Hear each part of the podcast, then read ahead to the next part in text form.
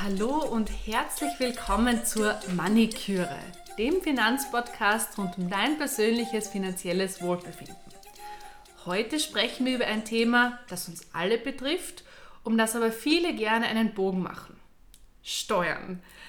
Dazu haben wir Patricia Löwenbabs zu Gast. Sie ist Steuerberaterin und Gründerin der Kanzlei Abenteuer Steuer und haucht dem Thema ein ganz neues Leben ein. Herzlich willkommen, Patricia. Hallo, herzlich willkommen auch von mir und ja, vielen Dank für die Einladung und es freut mich total, dass ich heute hier sein darf. Wir freuen uns auch sehr darüber. Und los geht's. Genau, ja, sehr schön, dass wir zusammengefunden haben. Das ist wieder eine tolle Netzwerk-Story. Die geht auch zurück auf die Ski-Investor, wir uns kennengelernt haben 2021. Da war nämlich die liebe Regina im Publikum. Wir haben uns danach vernetzt und sie ist auch mit dir vernetzt, also ihr kennt euch und die Regina hört auch immer unseren Podcast und hat dann gesagt, die Patricia, die müsst ihr mal einladen als Interviewpartnerin und jetzt sitzen wir hier zusammen. Freut mich sehr. Genau, lustiger Zufall. Ja, ich finde das eigentlich auch besonders schön, wenn so Vernetzungsthemen dann oder Geschichten werden, eigentlich schöne Geschichten, die dann dazu führen, dass wir unseren Hörerinnen auch wieder etwas besonders Wichtiges äh, zeigen und darbieten können, aber vor allem auch von einer Expertin, wie du es bist, Patricia, dann nochmal herzlich willkommen. Ja, dann gehen wir gleich mit ins Thema, oder? Genau, stell du dich vielleicht am Anfang gerne mal mhm. kurz vor und auch Abenteuer steuern und auch vielleicht ein bisschen so, was macht ihr denn anders als die anderen? Ja, also sehr gerne, wie du schon gesagt hast. Also ich bin Steuerberaterin, das jetzt schon relativ lange, zunächst im Angestelltenverhältnis und ich habe mich vor vier Jahren selbstständig gemacht und da die Kanzlei Abenteuer Steuer gegründet. Äh, warum? Weil ich einfach erkannt habe, dass es da ganz viele Selbstständige gibt, für die dieses Steuerthema so ein bisschen ein notwendiges Übel ist und das ganze Thema eigentlich sehr negativ behaftet sehen. Und das finde ich eigentlich sehr schade und genau das möchten wir ändern. Also wir möchten zeigen, dass das Thema keinesfalls irgendwie ein verstaubtes oder trockenes Thema ist und durchaus Spaß machen kann. Und ja, was machen wir anders als die anderen? Also einerseits sind wir ein sehr junges, dynamisches Team und eine sehr coole Kanzlei, würde ich sagen, die diese Steuerthemen auf ein bisschen eine andere Art, also erfrischendere Art vielleicht äh, rüberbringt. Und das nicht, weil es irgendwie eine Marketingstrategie ist, sondern weil wir einfach ganz einfach authentisch wir selber sind. Und das merkt man auch, glaube ich. Ähm, auch, dass bei uns so der Mensch im Vordergrund steht, äh, egal ob das jetzt unser Team ist oder auch unsere Klienten. Also wir haben da einen sehr menschlichen Umgang auf Augenhöhe miteinander. Und auf der anderen Seite ist es auch so, dass wir diesen Begriff der Steuerberatung etwas weiter sehen oder weiter denken auch und leben und uns nicht als Buchhalter oder im Abarbeiten von Steuererklärungen sehen, sondern wirklich echten Mehrwert liefern möchten. Und egal ob das jetzt die Optimierung oder Digitalisierung eines Rechnungswesen-Workflows ist oder unsere CFO-Pakete, wo wir einfach rundum als Add-on zur Buchhaltung noch Zusatzleistungen anbieten, ähm, ja, also uns ist da wirklich die Beratung auch rund um die Steuerberatung sehr wichtig. Und unser Ziel ist es da, gemeinsam mit anderen tollen Steuerberatungskanzleien, hm, sag jetzt mal, die Steuerberatungsbranche so ein Stück weit zu revolutionieren und aufzupeppen. Mhm. Ja, man muss ja sagen, schon eure Homepage ist sehr sympathisch und eben ganz anders als die von vielen großen Steuerberatungskanzleien, die ich so im Laufe meiner längeren auch Bankberatungskarriere kennengelernt habe, muss ich sagen. Also Gratulation einmal dazu auch. Und mir hat das auch gleich gut gefallen zu hören, Abenteuersteuer, nicht? Mhm. Ich meine, es ist, ich glaube, wir haben da auch was gemeinsam, weil wir wollen ja auch ins Abenteuer Finanzen mit unseren Hörerinnen gehen. Und ähm, es ist so wichtig, dass man, egal welches Thema es ist, ähm, etwas Positives draus macht, nicht? Und du schreibst das ja auch auf der Homepage, schreibst es, es soll aus dem Muss ein Will werden und es soll auch ein, ein Verstehen werden. Und alles, was man versteht, macht dann ja auch irgendwie Freude, nicht? Wie gesagt, wiederum Steuererklärung, nicht einfach die Papieren euch hinbringen und dann sagen, macht's mal, nicht? Sondern ihr arbeitet ja, glaube ich, sehr intensiv damit euren Klientinnen und Klientinnen genau. und, und wollt eben auch, dass die verstehen, was da im Hintergrund ja. passiert, dass da ein freudvoller Umgang Genau, also das ist uns wirklich ne? ganz, ganz wichtig, dass aus dem Muss ein Ich will wird. Einfach, ah, das liegt uns sehr am Herzen, weil ich sage jetzt mal, es gehört zum Unternehmersein meiner Meinung nach einfach dazu. Und wenn ich das schon machen muss, warum dann nicht gleich mit Spaß das Beste aus der Sache rausholen? Und es ist so, dass wir das auch oft so als fehlendes Bastelteil für den finanziellen Erfolg sehen, ja? Mhm. weil wir sagen, es bringt nichts oder wenn ich diesen Bereich da jetzt wirklich wegschiebe, nur weil ich ihn vielleicht unsexy finde und mich lieber mit Marketing äh, beschäftige, dann tue ich mir halt als Unternehmer auch schwer, ein Unternehmen aus finanzieller Sicht erfolgreich zu führen. Und das öffnet, glaube ich, auch vielen die Augen. Mhm, absolut, ganz wichtiger Punkt. Ja. Und wir haben ja auch schon über Unternehmertum gesprochen in mhm. unserem Podcast. Und ja, es ist ganz bestimmt so, dass, wie du sagst, das ist ein total wichtiger Aspekt. Und Marketing ist auch wichtig, Selbstmarketing und alles Mögliche, aber die Zahlen letztendlich führen zum Erfolg und wir alle und wir Frauen auch speziell sollten da viel mehr Wert drauf legen, nicht? dass wir auch dann finanziell erfolgreich sind, weil das genau. wiederum die Basis auch für alles andere ist dann. Also wir sehen es halt wirklich so als Puzzle, wo alles einfach ja. dazugehört und mhm. wo ich nicht einfach einen Teil, nur weil er vielleicht ein bisschen unangenehm oder ja, ist, ganz auslager. Also wir verfolgen da auch ein bisschen den Ansatz, wir, wir möchten es unseren Klienten auch so einfach wie möglich machen und auch im Bereich der Wissensvermittlung, wurscht ob das jetzt unser Newsletter ist oder Videos auf Social Media oder unsere Webinare, Online-Kurse, aber auch in der 1 zu 1 Beratung möchten wir wirklich ähm, da diese Einfachheit und Leichtigkeit reinbringen mhm. und probieren komplexe Themen wirklich sehr einfach und praxisbezogen runterzubrechen und zu erklären. Das passt auch perfekt ja. mit uns zusammen. Und ja. genau Thema Wissensvermittlung mit Freude und Begeisterung, das ist ja auch unser Ziel in dem Podcast. Und wenn wir vielleicht gleich wirklich in die Wissensvermittlung zum Thema Steuern einsteigen, ähm, wir sprechen ja viel über das Veranlagen in ETFs, in Aktien, in Anleihen, aber zum Beispiel auch in Edelmetalle wie, wie Gold.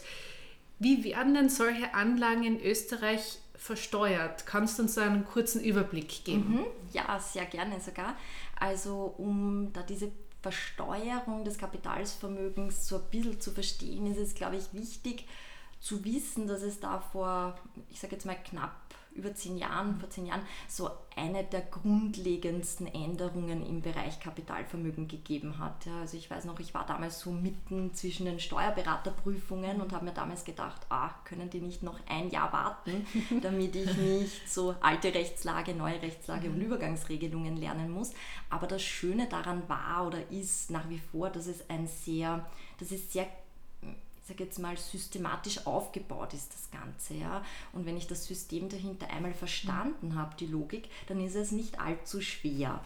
Und eine der wichtigsten Änderungen damals war, und das glaube ich ist jetzt wichtig zu wissen, dass bis zu dem Zeitpunkt lediglich die Einkünfte aus Überlassung von Kapital versteuert worden sind, also die sogenannten Früchte wie Zinsen oder Dividenden, Gewinnausschüttungen und ab dem Zeitpunkt dann die sogenannte Vermögenszuwachsbesteuerung dazugekommen ist. Das heißt, ab dem Zeitpunkt hat man auch für oder zahlt man jetzt auch Steuern für realisierte Wertsteigerungen, also sprich, wenn ich jetzt beispielsweise Aktien zu einem bestimmten Wert kaufe und später zu einem höheren Wert verkaufe, habe ich diese Wertsteigerung, die ich dann realisiere und versteuern muss. Ja, wichtig ist bei der Realisation, also solange ich nicht verkaufe, teilweise noch nicht, jetzt mal grob gesagt, ja.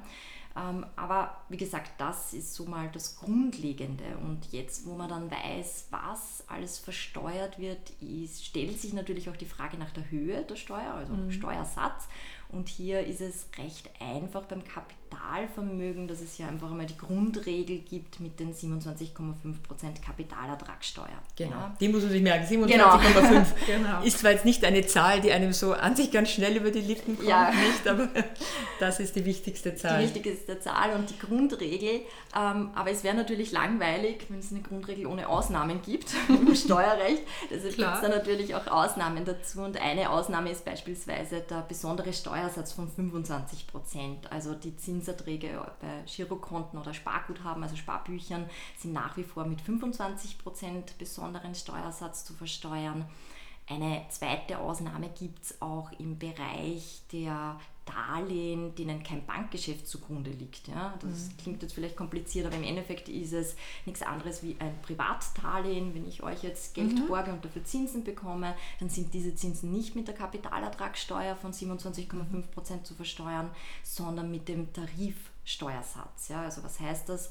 Äh, Mit meinem persönlichen Steuersatz, je nachdem, welches Einkommen ich sonst noch habe und in welcher Steuerklasse ich bin, ähm, habe ich hier dann Steuern zu bezahlen. Aber alles andere grundsätzlich die 27,5% Kapitalertragssteuer. Das heißt, weil du es angesprochen hast, alles Aktien, Anleihen, ETFs, ja, also Fundbesteuerung grundsätzlich mit die 27,5%.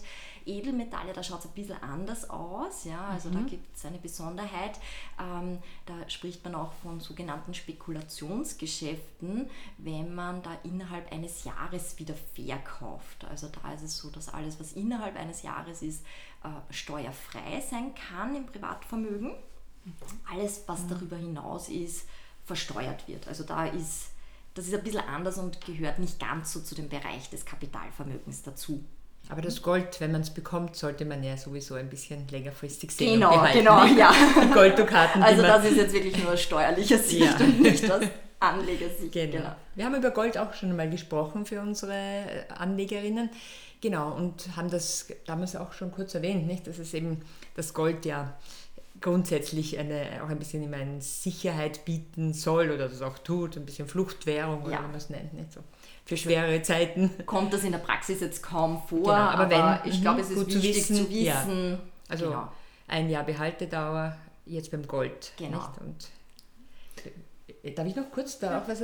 Äh, Steuer, Mehrwertsteuer ist ja beim Gold keine, ist das richtig? Genau, Ja. genau. Ich glaube, das ist auch vielleicht, was die, was Kundinnen immer wieder fragen, wenn sie so Goldmünzen am Schalter in einer Bank oder so kaufen, nicht? Das hat ja keine Steuer Ist drauf. befreit. Ja, fein. Also das heißt, da haben wir die 27,5 und die 25. Genau, und es ist das dann, äh, wenn ich jetzt hergehe und sage, okay, ich investiere jetzt zum Beispiel in Aktien und ETFs, ich äh, kaufe mir jetzt ähm, eine Aktie und die gewinnt jetzt ähm, an Wert und die hat auch regelmäßig Ausschüttungen. Da muss ich dann jedes Mal 27,5% Steuern dann zahlen. Auf die Ausschüttungen, aber auch auf die, wenn ich es wenn ich's verkaufe. Auch auf quasi. den Gewinn, genau. Gewinn. Okay. Und jetzt bei ETF im Speziellen, wo jetzt so regelmäßig die Ausschüttungen kommen, zum Beispiel auch tesorierende ETFs, ist es da Ja. immer so? Also da ist eine, eine, eine Besonderheit, vor allem wenn es um diese tesorierenden Fonds oder ETFs geht, weil ähm, bei den Ausschüttungen ist klar, wie wir gesagt haben, also da sind die 27,5% einfach auf den Ausschüttungen. Das habe ich ja beim Tesorierenden nicht, weil ja das einfach wieder investiert wird. Und da unterstellt das Steuerrecht so eine Art Ausschüttung. Also man spricht da auch von ausschüttungsgleichen Erträgen, die ich trotzdem laufend versteuern muss. Es gibt da eine Sonderregelung im Privatvermögen, dass ich zunächst mal nur 60% versteuern muss. Das heißt, ich habe da den Vorteil, ein bisschen eine Steuerstundung erzielen zu können. Ähm, ja, genau, aber grundsätzlich sind diese ausschüttungsgleichen Erträge zu versteuern. Das heißt aber auch, es kann doch dann sein, dass die Kundin, der Kunde eben einen ETF hat, einen Tesorierenden und dann gar nichts bekommt, aber trotzdem eine Steuerbelastung am Konto sieht. Genau. Sprich ein Minus, da wird etwas abgezogen und das führt ja schon zur Verwirrung, weil man eigentlich eben, wie gesagt, vorher nichts bekommen hat, von dem dann die Steuer abgezogen wird. Das sind diese, das diese ausschüttungsgleichen Erträge, die da herangezogen werden. nicht? unterstellt, dass trotzdem eine Ausschüttung Ja. stattfindet, auch wenn keine Ich glaube, das verwirrt manchmal ein Ja, bisschen, nicht? Quasi kein, ist auch nicht ganz so logisch. kein Ertrag, aber trotzdem eine Belastung am Konto. Mhm. Nicht? Also da nicht erschrecken, Genau. sondern einfach wissen, wie Patricia erklärt hat, das sind dann eben also angenommene Erträge, die sonst kommen könnten. Ja, ja.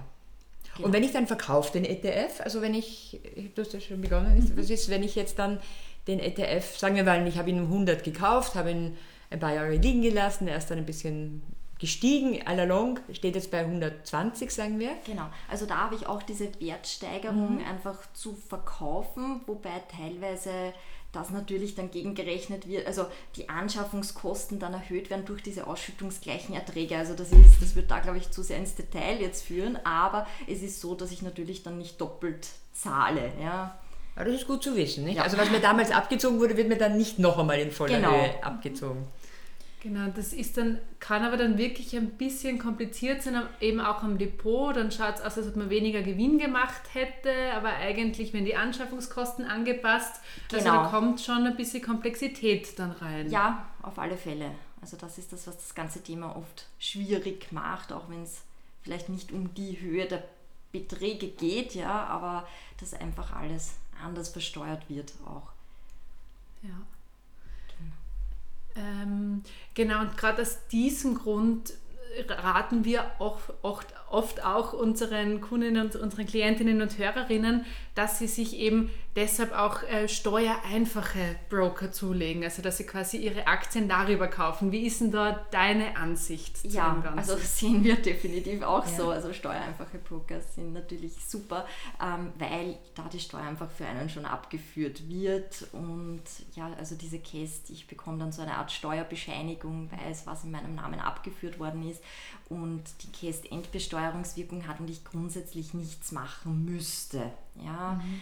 Ähm, aus meiner als meine Rolle als Steuerberaterin finde ich es natürlich durchaus auch spannend, die anderen Broker immer wieder anzuschauen, welche Steuerberichte gibt es da. Ja. Empfehlen wir jetzt grundsätzlich keinen, aber es gibt auch da, also es ist jetzt natürlich auch machbar. Also es gibt diese Steuerberichte, gerade bei Trade Republic, glaube ich, ist es so, dass man da genau die Kennzahl auch daneben hat. Ähm, wo man dann sieht, wo muss ich es in die Steuererklärung eintragen.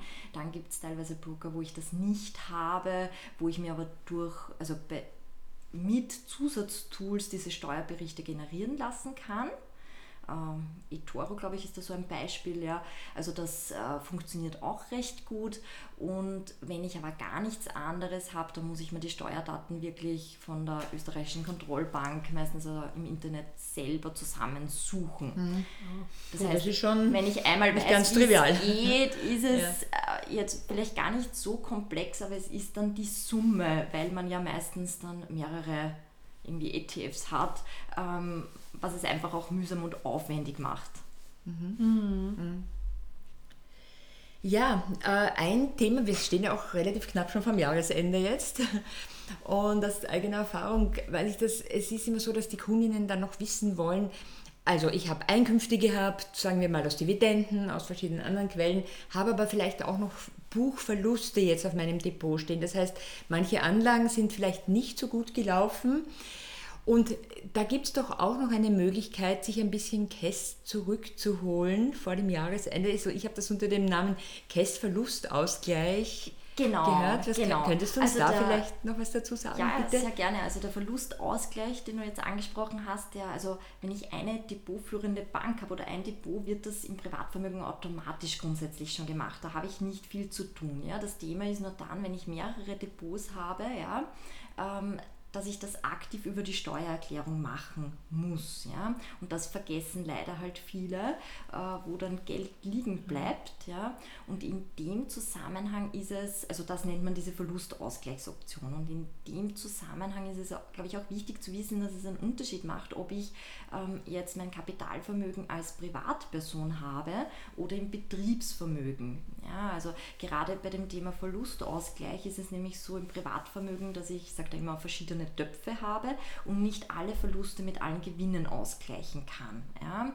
Ähm, Im betrieblichen Vermögen ist es aber dann sogar so, dass ich zusätzlich einen negativen Überhang zum Teil auch mit anderen Einkünften, also gar nichts mit Kapitalvermögen zu tun haben, sondern anderen Einkünften zusätzlich noch ausgleichen kann. Das heißt, das ist so der, der grundlegende Unterschied. Mhm. Ja. Also so viel zu dem Thema Verlustausgleichsoption. Äh, ein zweites Thema, was mir auch immer wieder unterkommt, was nicht gewusst wird oder vergessen wird, ist, es gibt auch die Regelbesteuerungsoption, die ich bei der Steuererklärung ausüben kann, ja, macht in bestimmten Fällen Sinn. Das ist zum Beispiel dann sinnvoll oder damit mit dieser Option erkläre ich, dass ich sage, ich verzichte auf diese 27,5% Kapitalertragssteuer und möchte meine, mein Kapitalvermögen zum Tarifsteuersatz versteuern. Ja? In der Regel ist der Tarifsteuersatz, sage ich jetzt mal, höher als die 27,5 Prozent. Es gibt jetzt aber wirklich Sonderfälle, wo ich sage, wenn ich zum Beispiel in Karenz bin und mhm. Kinderbetreuungsgeld zählt nicht zu den steuerpflichtigen Einkommen per se jetzt dazu, kann es sein, dass, in, äh, dass mein steuerpflichtiges Einkommen und mein Tarifsteuersatz dann geringer mhm. ist als die KEST, also als der Steuersatz von 27,5 Prozent. Genau, da könnte das auch Sinn mhm. machen. Mhm. Ich glaube, das ist ein ganz wichtiger Hinweis, mhm. nicht? Ja. also wie gesagt, ich glaube, es ist einfach wichtig zu wissen, ja, ja, ob das im Einzelfall dann Sinn macht, muss man sich eher anschauen. Aber ja, es einfach viele nicht wissen. Und so ein dritter Punkt vielleicht auch noch, so zu Jahresende, ähm, ist also die Quellensteuerrückerstattung. Das heißt, gerade wenn es auch um andere Länder geht, zahlt man oft mehr, ich sage jetzt mal, Steuern in, in allen Ländern dann gesamt, ja. Und könnte sich, ja, ob es dann Sinn macht, rein rechnerisch da Anträge zu stellen, ist wieder was anderes, aber man könnte sich hier Steuern auch aus anderen Ländern eventuell zurückholen, sage ich jetzt. Mhm. Genau. Ja, also da muss ich aus der Bankerfahrung, jetzt aus der Beratererfahrung sagen, da muss es schon um größere ja, Beträge muss geben, um größere, also weil die Banken verlangen dafür ja auch äh, Bearbeitungsgebühren genau. und ähm, das zahlt sich dann wirklich erst ja. aus, wenn es um, um größere Beträge geht, weil genau. sonst, ja, und es ist mühsam, also ich kann schon sagen, in manchen ja. Ländern, ich sage Stichwort Frankreich, habe ich da sehr schlechte Erfahrungen. Ja, Frankreich, Italien haben wir auch schlechte genau. Erfahrungen, aber Deutschland, Deutschland funktioniert Schweiz geht gut, muss ich sagen. Genau, genau. Ja, auch nochmal ein wichtiger Hinweis. Ja, total spannend. Also es gibt auf jeden Fall Möglichkeiten, wie man jetzt auch noch vor Jahresende Steuern sparen kann. Und ich finde eben auch die zweite Option richtig spannend, dass man auch sagen kann, okay, ich, ich wechsle jetzt in den Regelsteuersatz quasi statt der Kapitalertragssteuer. Kann man das dann jedes Jahr wechseln? Weil das Beispiel, was du gebracht hast mit der, mit der Karenz, jetzt bin ich in Karenz, jetzt ja. mache ich das und danach verdiene ich vielleicht wieder mehr. Wie schaut das in der Praxis aus? Du bist, da bin ich mir jetzt nicht sicher, weil Verlustausgleichsoption bist du auch teilweise gebunden. Also da gibt es eine Bindungswirkung auf mhm. alle Fälle. Wie lang weiß ich jetzt nicht. Ich, ja, muss ich halt okay. erkundigen. Genau. Mhm. Details schauen. Mhm. Ja. Aber du kannst Spannend. nicht jedes Jahr herum switchen. Also was, glaube ich, wichtig ist, ähm, ist, dass es für alle Einkünfte dann gilt. Also ich kann mhm. nicht sagen, ich möchte nur für den Bereich diese Regelbesteuerungsoption haben und dann will ich da wieder diese mhm. Käst haben, die 27,5 das heißt alles oder nichts. Mhm. Mhm. Naja, man sieht schon, es ist natürlich sehr oft doch dann wichtig, eine Steuerberaterin zu haben, die einen da ein bisschen durchführt durch diese vielen Themen, weil letztendlich, ja, es hat jeder seine Spezialisierung und du hast sie ganz eindeutig in dem Bereich, Patricia. Möchtest du vielleicht genau. noch so irgendwie den Hörerinnen ja, ich meine, etwas mitgeben, wo du auch sagst, das auf, auf jeden Fall bitte jetzt noch beachten? Also gerade jetzt vor Jahresende, wir haben mit unseren Klienten jetzt unsere individuellen Herbstgespräche und so weiter, wo wir schauen, macht es noch Sinn, etwas zu investieren. Und gerade für Selbstständige ist jetzt, glaube ich, auch gut zu wissen, dass es diesen investitionsbedingten Gewinnfreibetrag gibt. Ja? Also es betrifft jetzt eher die Selbstständigen oder Unternehmer. Und da ist es so, dass es bis zu einem Gewinn von 30.000 Euro grundsätzlich einfach einen Grundfreibetrag gibt, den jeder bekommt unabhängig von einer Investition. Alles, was darüber hinausgeht, bekommt man einen Freibetrag zusätzlich, wenn ich investiere. Und diese Investition kann auch in bestimmte Wertpapiere, also du wirst das wissen von der Bank, gibt es eine sage jetzt meine Liste mit bestimmten Wertpapieren. Das sind die Wertpapiere, die auch für die Pensionsrückstellungen relevant sind. Also, also eher konservative ja, Veranlagungen. Genau, genau. Ja. Aber es ist trotzdem, hm. wenn ich schon investiere und da ist es zum Beispiel wieder relevant, dass ich sage, ich überlege mir, ob ich betrieblich oder im Privatvermögen meine Wertpapiere mhm. habe. Mhm. Genau. Da, da, haben wir auch ein paar, sogar ein paar mehr Details dazu auch schon mal in einer Folge besprochen. Mhm. Die Folge zum Weihnachtsgeld und Investitionsfreibetrag. Ja. Also für ein paar mehr Details auch gerne dort noch mal rein. Und da erklären wir das rundherum. Jetzt aus steuerlicher Sicht das, das ist auch natürlich sehr, sehr spannend, das auch zu hören. Genau, weil das ist sonst immer sehr schade, wenn das ungenutzt bleibt. Ja, absolut, ja. Also ich glaube, das war ja auch der Grund, warum Genau. wir uns jetzt sehr freuen, dass du heute bei uns bist und dass wir eben noch vor Jahresende da eben diese vielen Tipps einbringen können. Und ja, wenn es weitere Fragen gibt, denke ich, werden unsere Hörerinnen sich auch melden. Wir an der Stelle auch danke für viele Rückmeldungen, die wir jetzt schon bekommen. Immer wieder auch für Fragen, für Anregungen. Auch das ist uns natürlich sehr wichtig in unserem Podcast. Ja. Vielen Dank für den spannenden Einblick in die Welt der Steuern bei Veranlagungen. Also es gibt so viel zu besprechen. Das Thema Steuern ist ja ganz ein breites, großes Thema. Deshalb nehmen wir auch noch eine zweite Folge mit dir auf. Darüber sprechen wir dann über das Thema Steuerausgleich. Auch Arbeitnehmerinnenveranlagung, wenn wir es gendern auch sogar auch oft genannt. Ähm, vielen Dank und wir freuen uns schon sehr auf die nächste Folge mit dir. Ja, danke schön. Ja. Ich freue mich auch.